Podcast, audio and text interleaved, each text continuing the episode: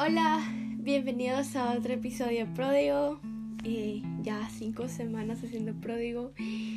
Estoy tan feliz y realmente siempre digo que estoy muy feliz, pero en serio me hace feliz hacer esto y que sea un proyecto chido en el que en el cual yo me pueda demostrar cómo en verdad soy y lo que pienso, así que si has llegado hasta aquí te doy las gracias porque sos fiel oyente, así que el episodio de hoy realmente me costó, no sabía de qué hablar, pero al final creo que va a terminar saliendo bien, así que ponete cómodo, agarra tu cafecito, tu té, tu agua, escúchalo desde la comodidad de tu casa, en el gym, caminando, en la escuela o no sé, en tu carro, en el tráfico, disfrútalo, que sea Dios hablándote y comencemos.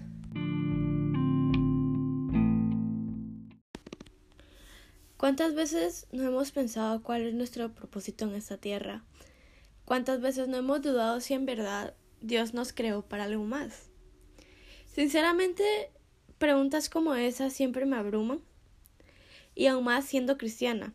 Y, la, y más, literal, la famosa pregunta, ¿cuál es mi llamado? y si sos cristiano desde hace mucho tiempo, o te acabas de convertir, sé que esa pregunta también te abruma. Y me abruma no por el hecho de que, ay, crisis existencial, sino porque a pesar de que las personas me han dicho, y muchas personas, e imagino que a ti también, no sé, en tu iglesia, en algún congreso, alguna campaña, no sé cómo digas, te han dicho y te han tocado la cabeza y te han dicho, yo te veo enseñando o yo te veo predicando en las naciones, o yo te veo viajando, como te digo. Y al principio te sentís bien, o sea, como, wow, voy a ser profeta de las naciones, como dicen Jeremías, porque para esto me creó Dios. Pero después dudamos. y sí, y he dudado. Y estoy 100% segura que a otras personas les ha pasado. Pensar en cuál es nuestro verdadero propósito aquí en esta tierra es abrumador y trae ansiedad, mucha, mucha ansiedad. Cristianos hasta nos llevamos a frustrar por no saber cuál es nuestro bendito llamado. Y lo más chistoso es que es tan fácil pero tan complejo a la vez. Acuérdense, eh, for your information, eh, nuestro llamado es predicar y ya, pero bueno.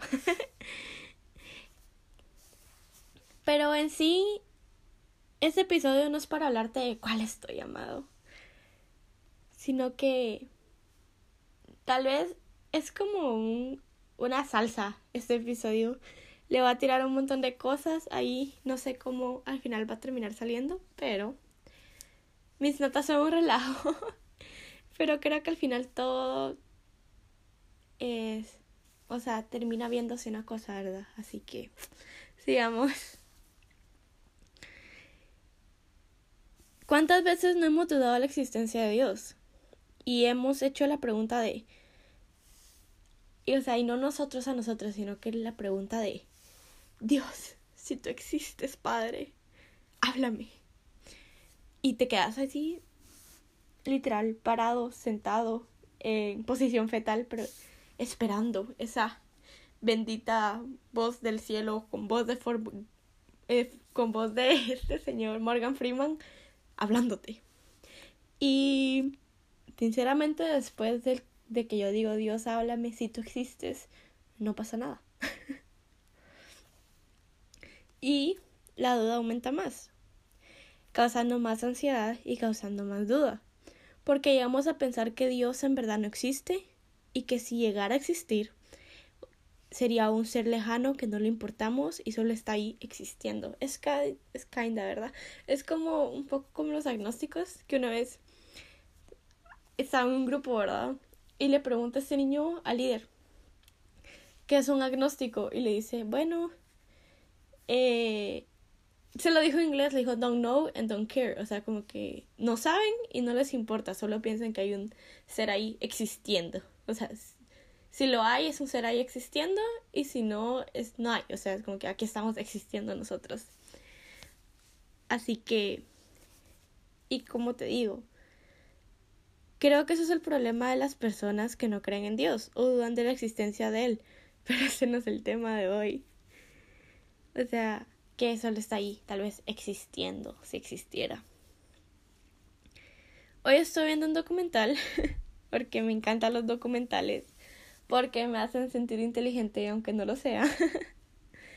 Pero ese documental se trataba de cómo se formaban los bebés y me encantó, porque te mostraba el proceso desde que comienza hasta que termina y te va mostrando diferentes etapas y personas que tal vez su tal vez su formación no fue buena, como hay un jugador que no me acuerdo cómo se llama, pero está en la... Eh, juega básquetbol y que literal sus órganos están flip, o sea, están así como en espejo, están de, o sea, si su corazón estaba a la izquierda, el cora si tu corazón está a la izquierda, el corazón de él está a la derecha y te explica por qué pasa eso y que son casos muy raros y está demasiado genial porque no solo te muestra un bebé bien formado, sino que lo que puede pasar y así está demasiado genial. No me acuerdo cómo se llama, pero está en Netflix y deberían buscarlo. Y lo único que puedo pensar es que tan complejos Dios nos hizo. O sea, ver cómo se forma el bebé, ver literal que Dios pudo tal vez haber hecho de otra manera, que tal vez solo exististe bebé y ya estás.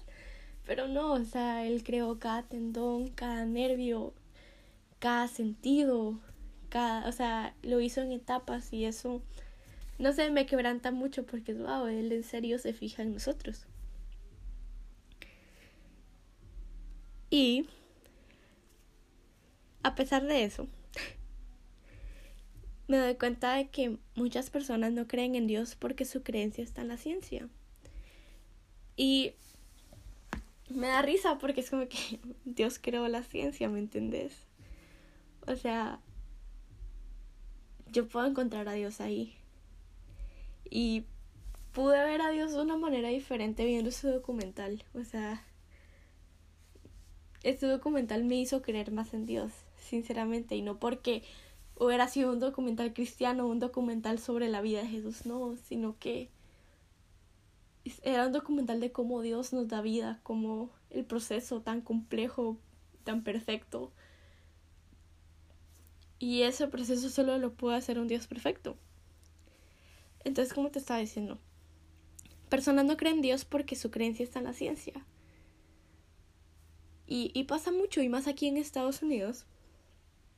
Yo voy a un grupo, como te decía, y dijo un niño que es menor que yo, unos tres, cuatro años menor que yo, y dijo, mis amigos saben que soy cristiano. Y sí he tenido algunos debates. y son dos amigos, dice. Uno es agnóstico, o sea, no, o sea, no les importa, no saben. y el otro está, me encantó la palabra porque es roots, like, está plantado en la, en la ciencia, así que él está plantado en ciencia. Y hoy te quiero hablar de esa persona. No de esa persona del niño, sino que de esa persona que estoy a punto de hablar. Una de las personas que me llama más la atención es Luis Pasteur. Y aprendí de ese señor cuando estaba en clase de historia. Y realmente es como que, ah, pasteurización, o sea, ya, porque obviamente su apellido lo tiene que decir, ¿verdad? O sea, ay, pero no seríamos lo mismo si él nunca hubiera hecho ese invento que es la pasteurización. O no sé si lo estoy diciendo bien, pero bueno. o sea, tomar leche por Luis Pasteur. Pasteur. Gracias a él. y como te digo, por el apellido, por lo menos deberíamos saber cuál fue su invento, aunque te lo acabo de decir. pero en sí fue un químico bacteriólogo en su época fue como se dice en inglés de Enlightenment, que fue un movimiento filosófico e intelectual que se tomó lugar en Europa durante el siglo XVIII. Entonces esto, el Enlightenment, me gusta mucho porque es como que la nueva era de tecnología, de ahí sale Ford y la tecnología ya empieza a venir como tipo, empezó allá en Europa pero se empezó a ir a New York y en verdad no seríamos lo mismo sin estos filósofos. No seríamos lo mismo, no tendría, no te estuviera hablando ahorita si no fuera por estos filósofos. Así que esa época en verdad me gusta mucho porque es como, o sea, es un antes y un después en la historia de todo lo que viene siendo tecnología. Entonces, pero en sí lo que me sorprende de Luis Pasteur no es que haya inventado la posterización o que haya descubierto las vacunas en contra del cólera y la rabia. O sea, este señor era súper inteligente. Y más para esa época que no era como que los estudios que tenemos ahora porque ellos lo inventaron, ¿me entiendes? Entonces, cuando yo te hablo de este señor, me imagino, o cuando yo también pensé y no me di cuenta de que, ay, como es científico, tal vez no creía en Dios. O tal vez porque, por todo lo que inventó, porque científicos no creen en Dios, pero él venía de una familia cristiana, o sea, Francia, cristianos. Y él, me imagino que desde muy pequeño, porque no leído su vida entera, solo un poco. Eh, que o sea, su fe siempre estuvo intacta, me imagino, o sea, que tal vez él haya, me imagino que con las personas que con las, que se juntaba, porque personas inteligentes se juntan con personas inteligentes, me imagino, tal vez no creían en Dios y que él haya hecho esos inventos y que haya dado un gran paso en la historia y seguir creyendo en Dios y tener sus, su base en Dios se me hace muy genial. Porque ahora medio te dicen algo y ya estás desconfiando, pero imagínate él. Un hombre digno de admirar, tanto por, por lo que dio a la ciencia y tanto por su fe. Y como te digo, o sea, lo que me sorprende de Luis no es que haya inventado esto, que haya inventado estas cosas, o sea, me admira obviamente porque gracias a él tenemos vacunas, tenemos leche, tenemos, o sea, remedios, medicina. Pero lo que realmente me llama la atención es que tiene un dicho que me vuelve la, que me, que me vuelve la cabeza que es va un poco así un poco de ciencia nos aleja de Dios pero mucha ciencia nos acerca a él y esa frase me voló la cabeza porque es como que, ay, la miras muy simple. Pero es cierto. O sea, un poco de ciencia nos va a alejar de Dios. Un poco de ciencia nos va a hacer cuestionar de dónde viene tal cosa, de dónde viene Dios. Pero mucha ciencia nos va a acercar a Él. es que no sé, es muy deep. Y volviendo un poco a este documental de los bebés, Imagínate qué tan perfectos nos hizo Dios. Él nos pudo hacer a todos iguales, con las mismas facciones de cara, con el mismo pelo, con la misma voz, con las mismas huellas digitales, eh, con el mismo, con, no sé, con la misma sonrisa, con, con, con todo lo mismo, con la misma altura, todo. Pero Él se tomó tiempo y creatividad para hacernos diferentes, para ponernos gustos diferentes, colores de cabello, ojos y narices diferentes. Ahí es donde yo puedo encontrar a Dios. Es que yo solo creo en la ciencia. A mí me encanta todo lo que tiene que ver con astronomía. Hasta pensé en estudiar eso. O sea, literal estoy como buscando en qué puedo trabajar si, estudio astronomía. Y mi papá me, me, me bajó o sea, me bajó de mi, mi sueño estudiar astronomía porque me dijo, porque yo le pregunté, mira, ¿en qué pudiera trabajar si estudio astronomía? Y se me quedó viendo fijo y me dijo, en un museo. y yo como que, ah, entonces ya no estudié, ya no elegí estudiar astronomía, ya no estudié, ¿verdad? Como que se me hubiera agradado.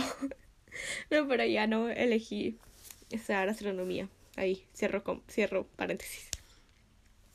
Y a pesar de que no lo haré, como te he dicho, cuando leo sobre estrellas, cuando leo sobre constelaciones, cómo son los agujeros negros o qué posiblemente hay sobre el Sol, sobre qué tan infinitas son las galaxias, sobre qué tan grande es la luna, sobre qué tan grande es la Vía Láctea, sobre que estamos como tienen millones de galaxias.